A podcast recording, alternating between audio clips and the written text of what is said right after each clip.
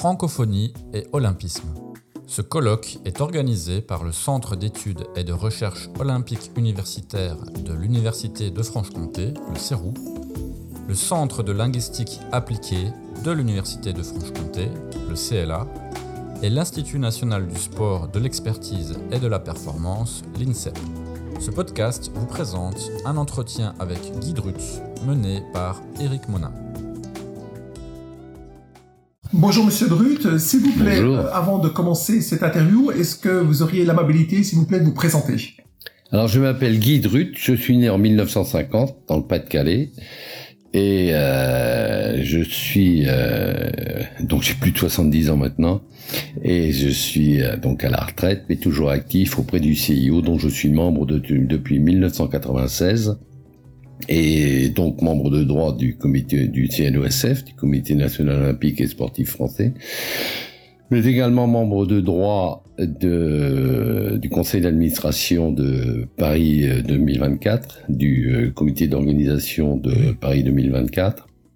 Et précédemment, j'avais été, euh, euh, j'ai été champion, médaille d'argent à Munich en 1972, médaille d'or à Montréal en 1976 sur 110 mètres haies, et puis professionnellement, j'ai, euh, euh, à la suite de ma carrière sportive, j'ai été euh, un élu républicain, député de Seine-et-Marne, maire de Coulommiers et ministre de 95 à 1995, pardon, en 1997, sous les deux gouvernements d'Alain Juppé et la présidence de Jacques Chirac.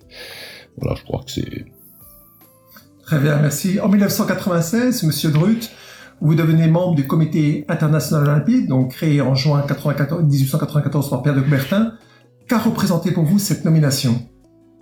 Euh, ça a fait suite à la démission de, de, du regretté Philippe Chatrier, qui était président de la Fédération internationale de tennis, de la Fédération française d'abord et Fédération internationale de tennis à, à l'époque, et qui était un, un, un, proche de Juan Antonio Samaranch, euh, qui, qui, était donc président du, du, comité olympique international et il est devenu à ce moment-là, en 1994 je crois, euh, membre du CIO.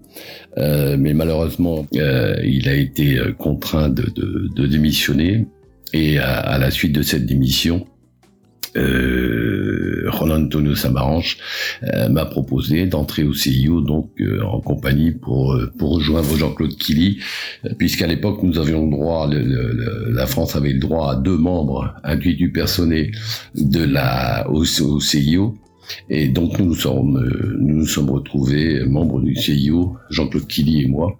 Euh, Jean-Claude à partir de 1995 et moi en 1996. Et pour moi c'était euh, une grande satisfaction parce que je euh, je rejoignais dans mon esprit, passez-moi l'expression, le, le, un peu le temple du sport, du sport international. Et euh, beaucoup d'amis euh, que j'avais que je m'étais fait auprès du de, dans le CIO et, euh, et comment dirais-je euh, c'était pour moi une grande satisfaction. Mmh. Mmh. Et donc en 2019 euh, vous êtes à l'initiative euh, d'un dossier très important, à, à mes yeux notamment, hein, sur l'olympisme, hein, sur l'esprit olympique, celui eh d'inscrire au patrimoine mondial immatériel de l'UNESCO l'esprit olympique. Tout à fait. Pourquoi une telle initiative de votre part, M. Drut Parce que c'est une idée qu'on avait eue avec, euh, avec Sophie Laurent pendant la, la période de candidature des Jeux de, de, de, de Paris 2024. Et c'est ce que j'ai proposé à, j'avais proposé à l'époque à Thomas Bach, qui était devenu président du, du Comité olympique international, mais également au président de la République française, Emmanuel Macron. Et initiative qu'ils ont euh, totalement approuvée. Et donc nous avons entamé les démarches pour euh, pour préserver l'esprit le, olympique, c'est-à-dire euh, les valeurs, les valeurs que euh, qu'essaye de transmettre, de promouvoir, de transmettre le, CIO, euh, l'olympisme en général et le CIO en particulier, mais à travers le CIO, c'est tout le mouvement olympique également, c'est-à-dire tout l'ensemble des, des comités nationaux olympiques et des fédérations internationales de sport, qu'elles soient d'ailleurs olympiques ou pas.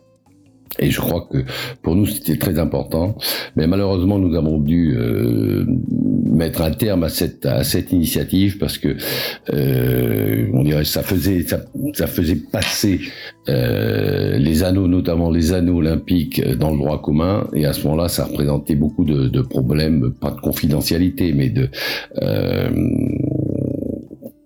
enfin ça présentait beaucoup de problèmes. Que je trouve là pas le terme mais le, mmh vous, en tirerez les conséquences que vous voulez.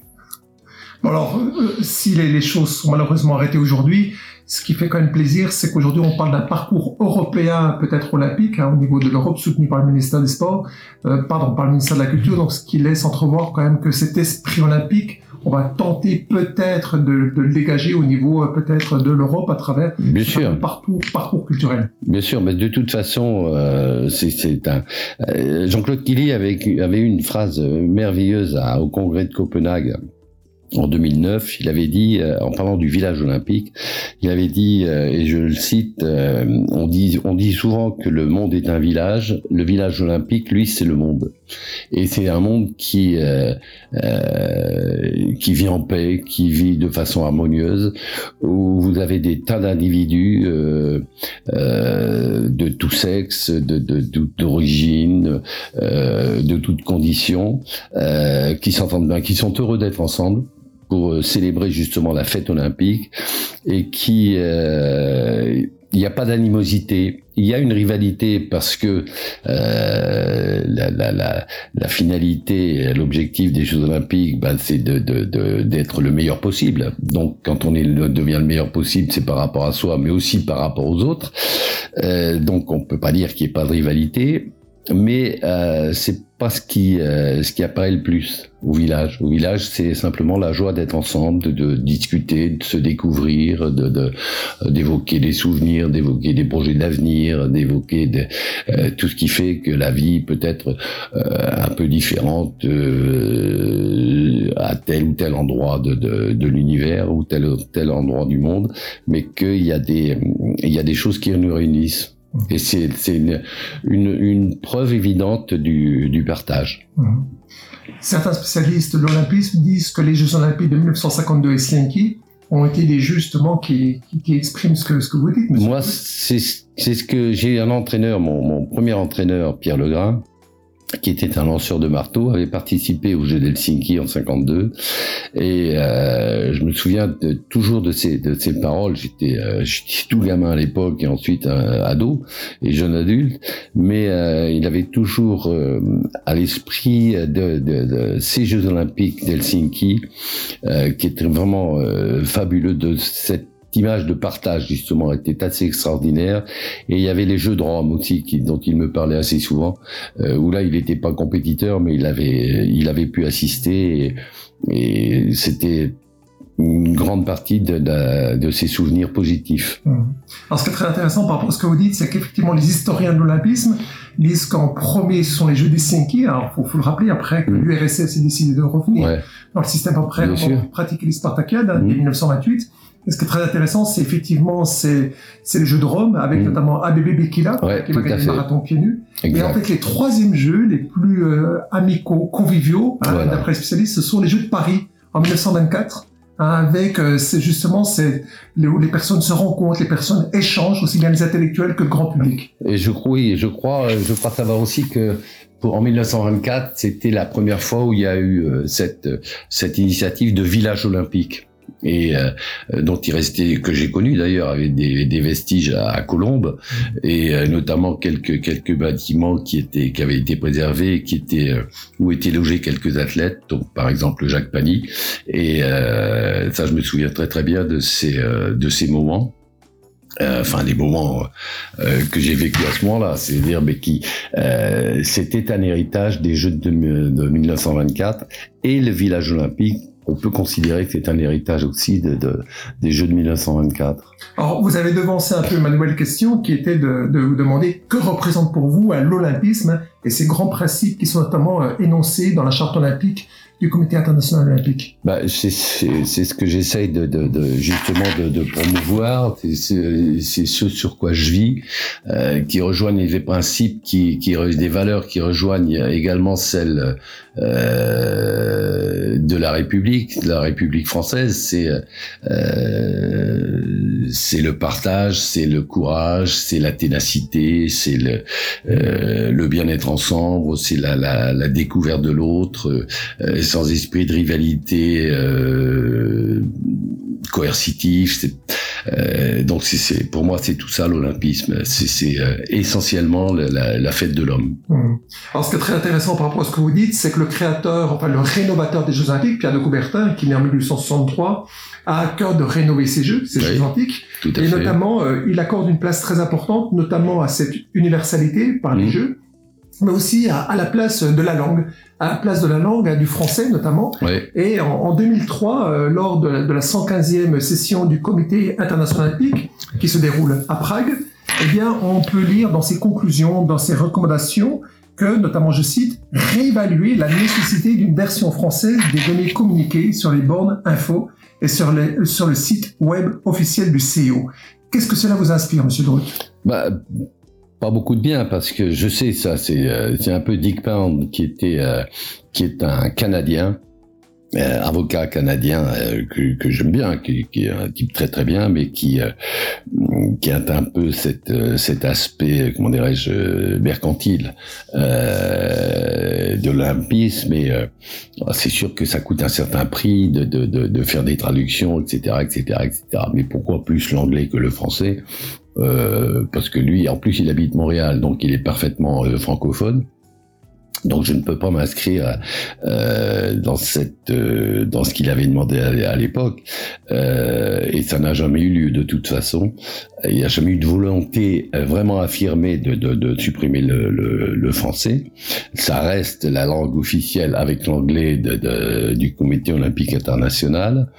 Cela dit, euh, force est de constater qu'aujourd'hui, on a de plus en plus de mal. Quoi, et, euh, malheureusement, je, je, dois dire que euh, les francophones français ne sont pas ceux qui montrent le meilleur exemple. Et ça, c'est dommage alors que il y a quand même la francophonie euh, n'est pas limitée à la France. Euh, tous les autres s'efforcent de parler français. Le président du CIO régulièrement quand il quand il parle aux Français euh, s'adresse à eux en français et bah, très souvent ils répondent en anglais. Je me suis déjà étonné lors de la dernière session de ce de ce fait et je vois pas pourquoi je leur referai pas aujourd'hui. Très bien. Septembre 2017, euh, la France obtient l'organisation des Jeux pour la troisième édition, 1900, 1924 et 2024. Euh, Les organisateurs ont à cœur de laisser un véritable héritage hein, euh, par une définition, par un concept, la génération 2024. Pour mener à bien ce travail, de nombreux outils ont été déployés et notamment la labellisation des écoles, des lycées, des universités à travers le label Génération 2024. Et pour les territoires, de manière beaucoup plus globale, c'est le label Terre de Jeu. Pouvez-vous commenter cette stratégie déployée pour la jeunesse et également pour les territoires qui nous entourent? Bon, Je pense que toutes ces intentions, tous ces objectifs sont euh, tout à fait louables. Mais je pense aussi que euh, par expérience, il est toujours euh, un peu difficile de, de, de faire en sorte que les applications suivent les, les recommandations. Jusqu'à présent, ça a l'air d'être fait est bien fait. Et euh, je dois dire qu'en cela, le, le, ministre de l'Éducation nationale joue le jeu complètement, puisque il essaye au maximum de, euh, j'allais pas dire vulgariser, mais de, de, faire en sorte que les, les euh, au niveau des écoles primaires, même maternelles, les primaires, secondaires, le, le, euh, le, le, la pratique des activités physiques soit de plus en plus euh, effective. Mais non seulement euh, la pratique des, des, activités physiques, physiques, mais aussi euh, tout ce qui couvre les valeurs de l'olympisme dont on a parlé tout à l'heure. Et ça, je crois que c'est une bonne chose. Euh, ça a été fait, euh, ça commence à être fait sérieusement. Tous les ans, il y a la semaine olympique et paralympique dans, dans beaucoup d'écoles et de collèges et de lycées français.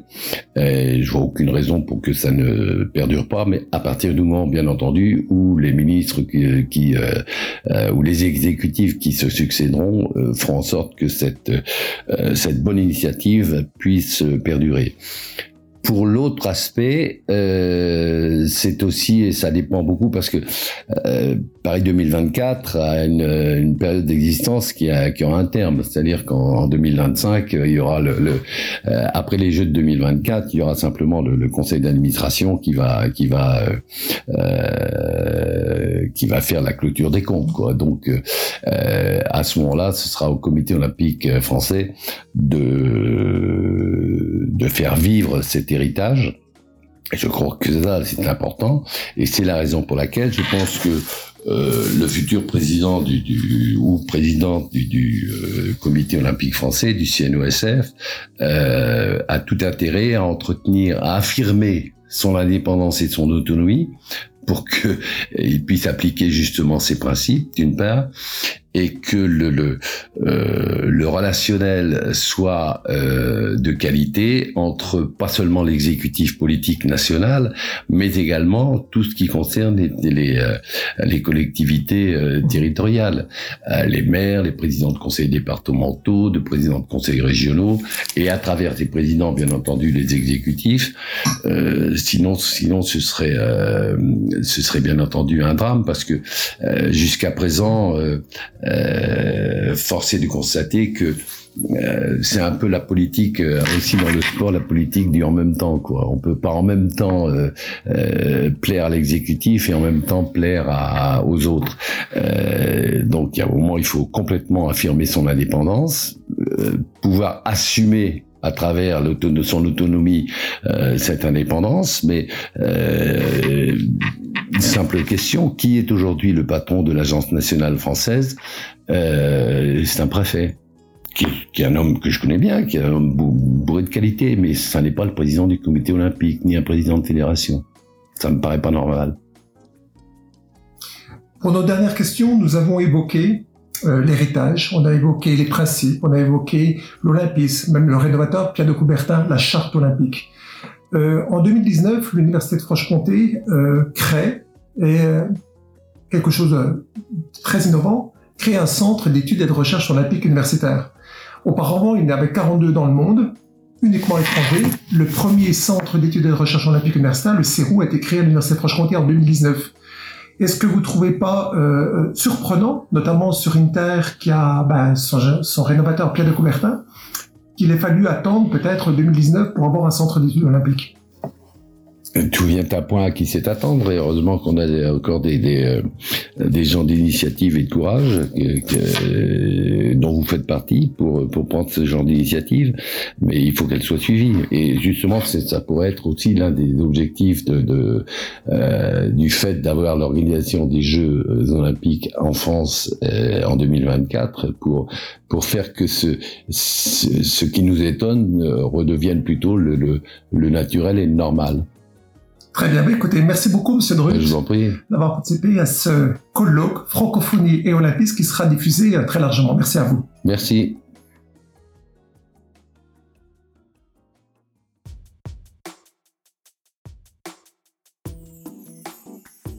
Ce podcast est une réalisation de l'unité audiovisuelle de l'INSEP sur une idée originale de Éric Monin, directeur du CERU.